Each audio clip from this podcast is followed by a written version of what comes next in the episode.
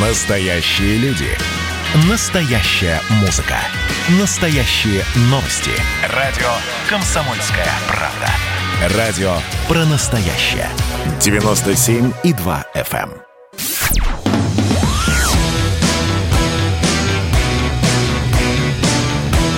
«Война и мир».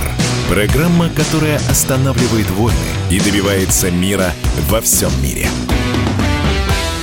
Все так и есть. Меня зовут Валентин Алфимов. Здравствуйте, дорогие друзья. Давайте немножко про политику поговорим. Про то, что происходит вокруг нас, да, и у нас в стране тоже. Кстати, про войны, которые мы собираемся остановить. Или, может быть, не собираемся. Вот тоже тут большой вопрос. С нами на связи Дмитрий Солонников, политолог, директор Института современного государственного развития. Дмитрий Владимирович, здравствуйте. Добрый вечер. А, Дмитрий Владимирович, давайте с вами с Молдавии начнем. Вот на той неделе было заявление избранного президента Молдавии Майи Санду, которое э, ну, как-то его особо-то не заметили. Понятно, что в Кремле заметили, кому надо, тот отреагировал. Ну, так про это особо ничего не говорят.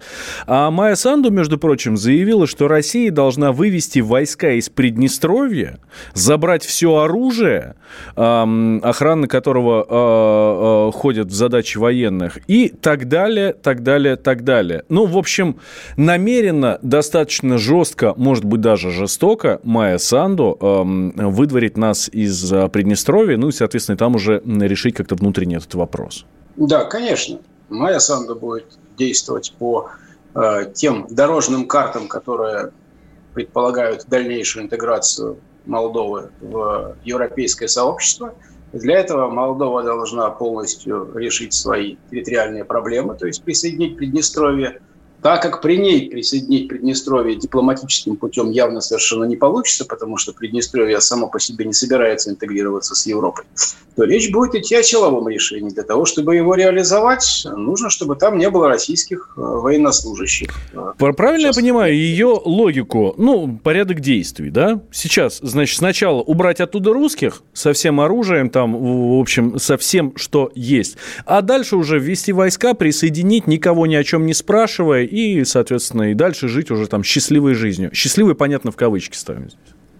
Ну, э, примерно так, да, там вести войска, вести полицейские части, там, вести какие-то дружины, предъявить ультиматум, там, сделать предложение, от которого нет возможности отказаться, как в известном фильме «Крестный отец». Ну, решить, в общем, проблему силовым путем, да. А дальше изобразить народное ликование из-за воссоединения Молдовы в исторических границах, что в социальных сетях прекрасно умеют делать технологии от информационных технологий.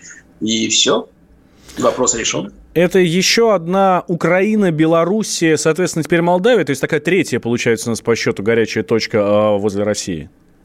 Ну, почему третья? Киргизия, Армения с Азербайджаном. Этих точек уже скоро с десяток будет.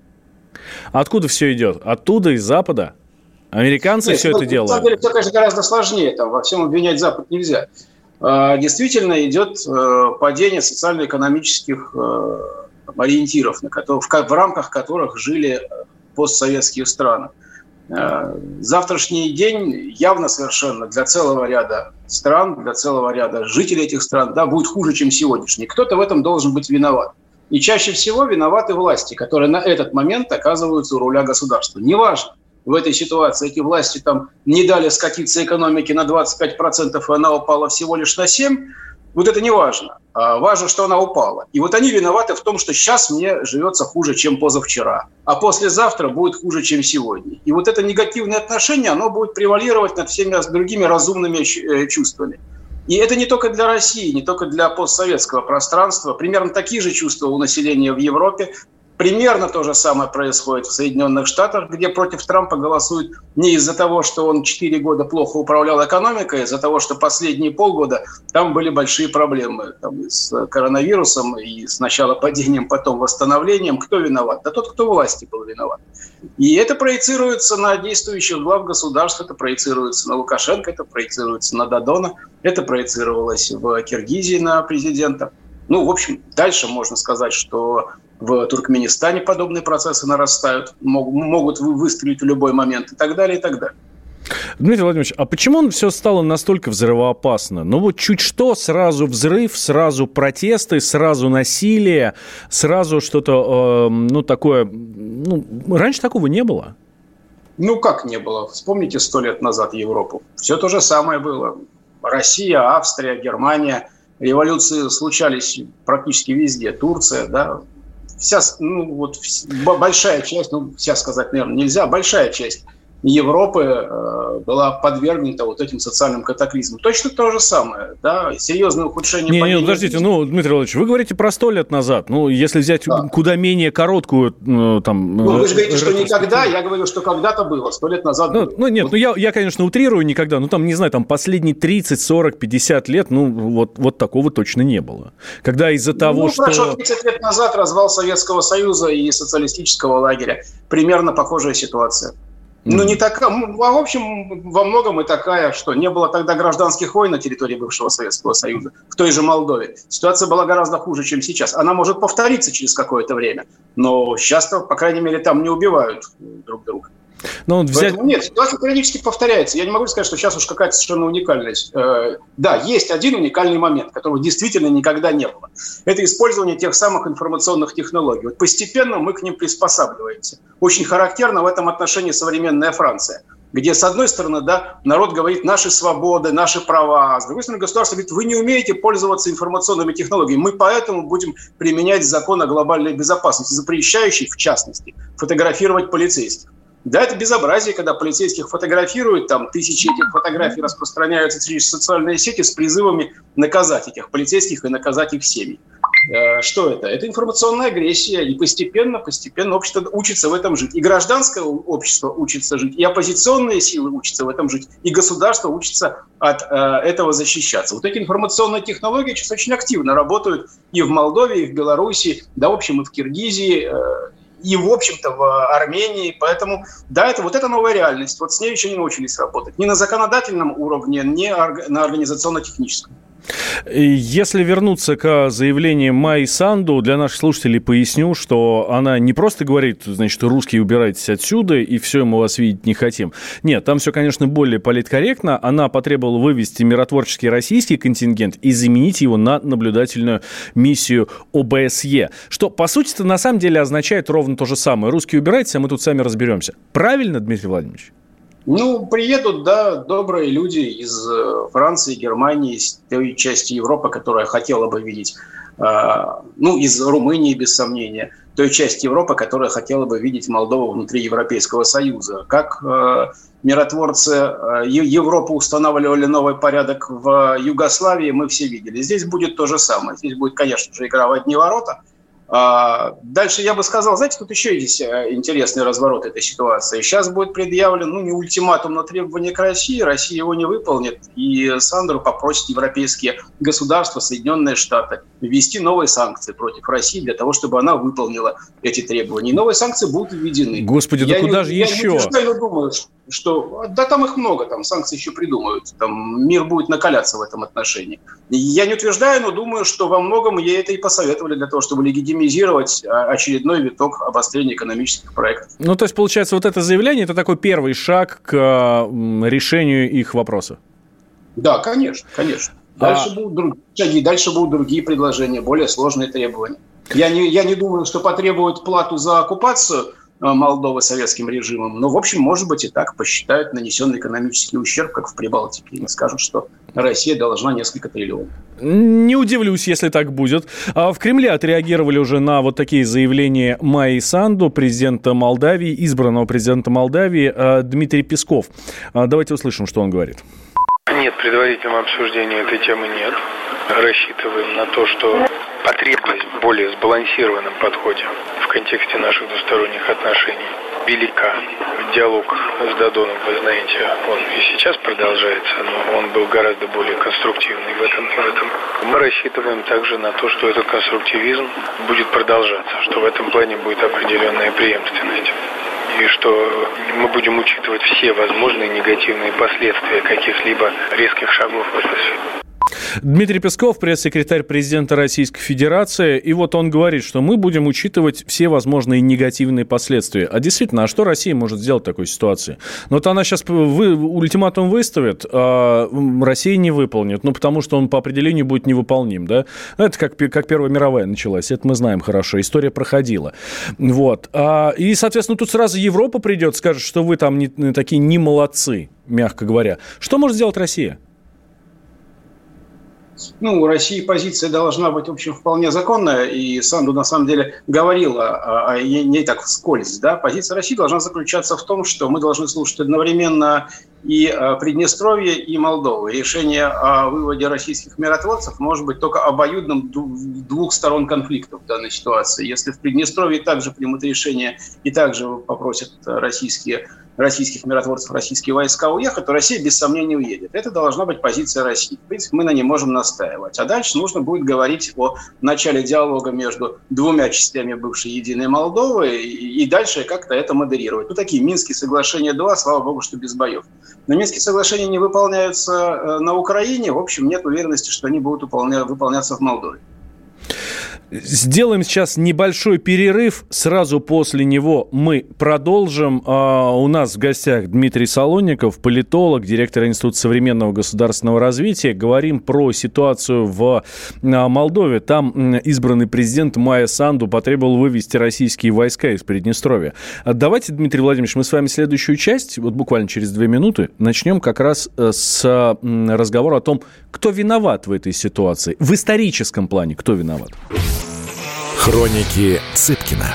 Известный писатель ведет аудиодневник специально для радио «Комсомольская правда». Каждый вечер Александр включает диктофон и записывает свои мысли о самом ярком событии дня. По пятницам в 10 вечера по московскому времени эти хроники без купюры цензуры звучат в эфире.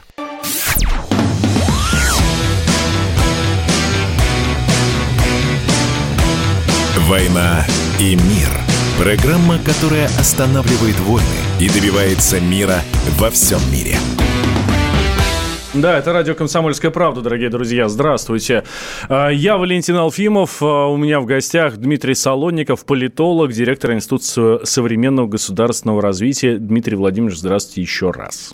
А, мы говорим, в первой части мы говорили про заявление Майи Санду. Это избранный президент Молдо... Молдовы, наверное, так все-таки правильно говорить, да, избранный президент Молдовы, которая потребовала вывести российских миротворцев из Приднестровья. Ну и, соответственно, заменить их на ОБСЕшников. Вот. Ну, а дальше, соответственно, картина совершенно понятна. Силовое присоединение а, Приднестровья к Молдове и есть такое мнение, что э, чуть ли не добровольное вхождение э, Молдовы в состав Румынии. Как вам такой расклад, Дмитрий Владимирович? Ну, в состав Румынии вряд ли, э, но в состав Европейского Союза, да, конечно. Глубокая интеграция в Румынию тогда в любом случае. Там, ну, там в принципе, да, и так там, связи да. тесные, да? Ну, смотрите, не, ну нельзя же говорить, что там, да, Украина присоединяется к Польше. Украина все-таки присоединяется к Евросоюзу на, на словах ее лидеров. Хотя понятно, что основным локомотивом в данной ситуации для лидеров современной Украины является Польша. Тут то же самое. Молдова присоединяется к Евросоюзу, а основным локомотивом для них является Румыния в данной ситуации. Но в отличие от Польши, Румыния далеко не столь успешно развивающееся экономическое государство. И если Польша даже по меркам ЕС, в общем, вполне позитивно экономически выглядящая, выглядящая страна, и можно говорить, что украинцы хотят жить, как живут поляки то хотят жить как румыны, но это как-то очень сомнительно. Да? Вот в Румынии своих-то проблем выше крыши, им только Молдовы еще и не хватало.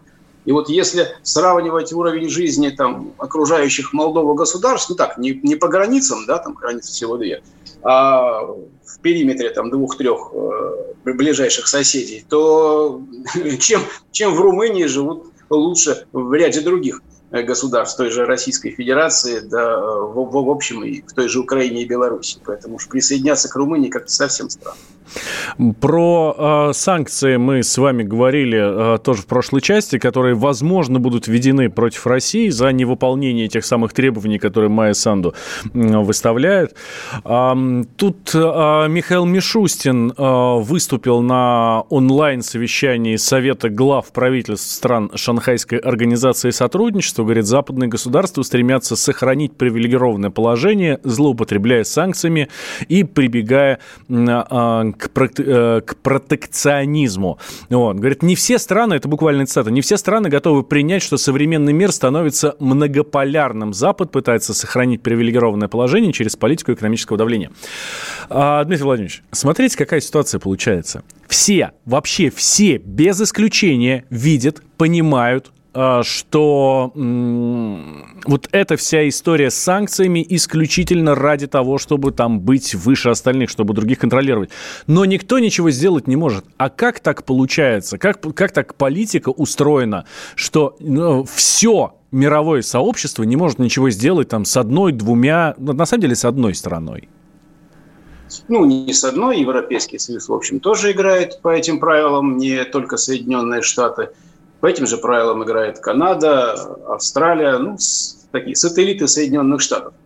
А, да, там вторая производная Соединенных Штатов.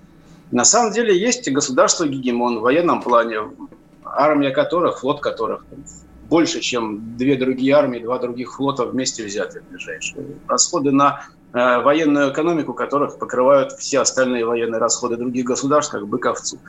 Э, страна, которая монопольно владеет международной системой банковских расчетов, которая является единственной страной, которая производит единственную всемирно признанную валюту, в которой хранятся резервы большинства других государств. Она, естественно, диктует и в военном, и в экономическом плане свои правила Э, действия, свои правила игры всем остальным государствам. Все остальные теперь от этого завязаны. Когда мы говорим о многополярном мире, сначала нужно сломать целый ряд международных институтов, специально выстроенных под гегемонию Соединенных Штатов, а потом уже строить многополярный мир. Пока это не получается.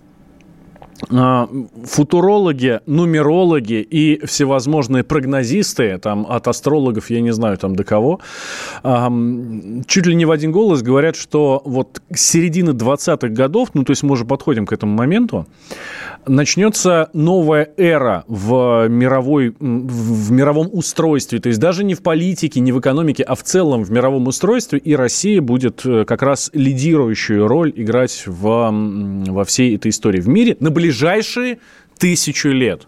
Вы согласны с этим? 23 января Земля налетит на небесную О, Как Примерно раз мой день рождения 23 января. Поздравляю. Вот вам будет подарочек. Я не буду комментировать футурологов, там, астрологов. Ну, в общем, нет. Да, я, я, я понял, я понял. Ну, нет, ну, ну это разговор ни о чем. А, хорошо, тогда возвращаемся к Соединенным Штатам, которые, ну, ну являются мировым гегемоном, а у них армия там самая сильная, даже если все остальные сложить вместе, вот, и система банковских переводов у них одна э, на весь мир, да, но Тут э, Джен Псаки возвращается в Белый дом. Вот это совершенно комичный, анекдотичный персонаж, которая э, рассказывает про э, украинские горы там и все такое, вот, э, над которой откровенно смеются не только журналисты, но и, ну, мне кажется, даже политики совершенно откровенно смеются. И она возвращается в Белый дом, будет, э, собственно,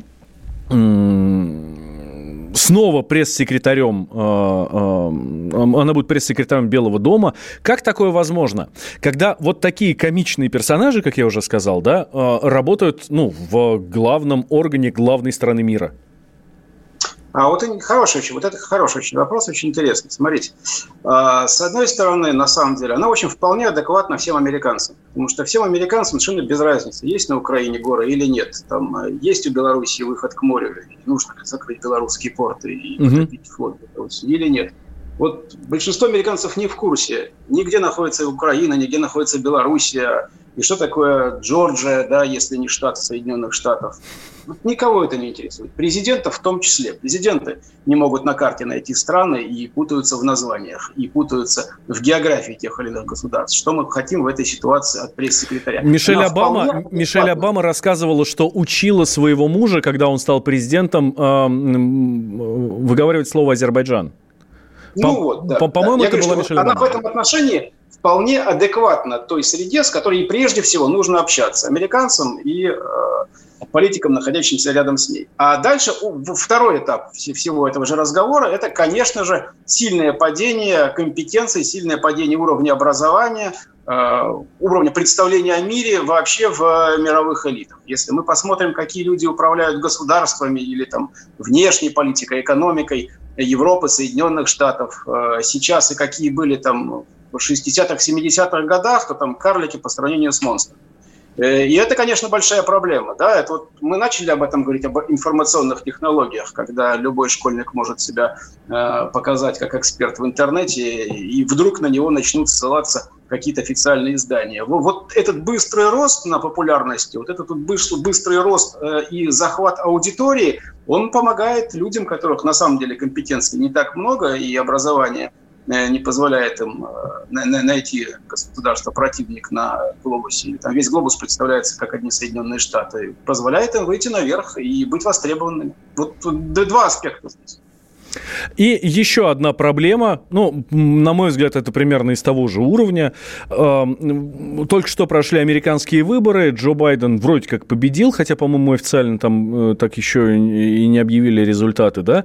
Но кто ну, участвовал... это будет после голосования выборщиков, пока это все неофициально. Да, да, да, да, да, ну, э, мы понимаем. Ну и даже после утверждения в Конгрессе, да, да даже больше, скажем. В общем, в общем, еще э, идти идти э, Джо Байдену до победы. Хотя, ну, вроде как он свою победу уже провозгласил. Даже Дональд Трамп сказал, что он покинет Белый дом. Ну, там при определенных условиях. ну, да бог с ними.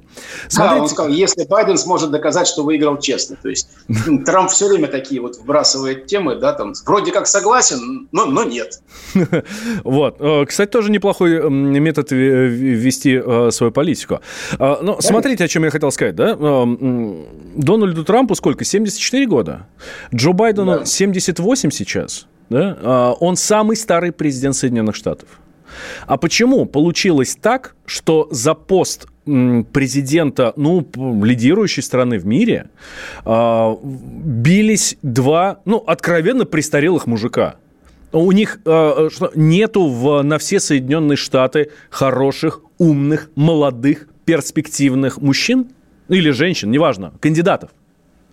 Ну, а давайте посмотрим. На это ли деле, не деградация какой-то политической системы? Бронзовые задницы остались, как, говорит, э, как говорил ну, раньше один мой коллега. Что, мы об этом только что говорили. Да, но был бы Берни Сандерс, а не Байден. Он что, сильно моложе, что ли?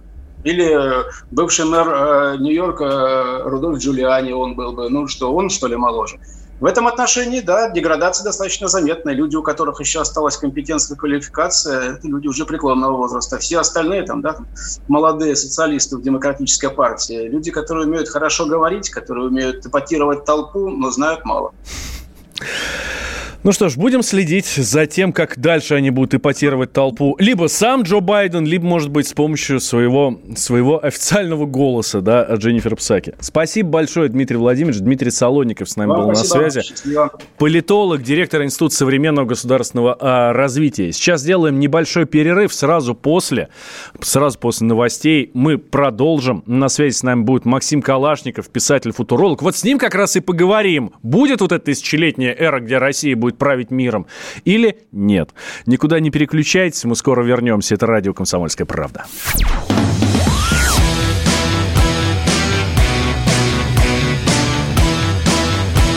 «Война и мир».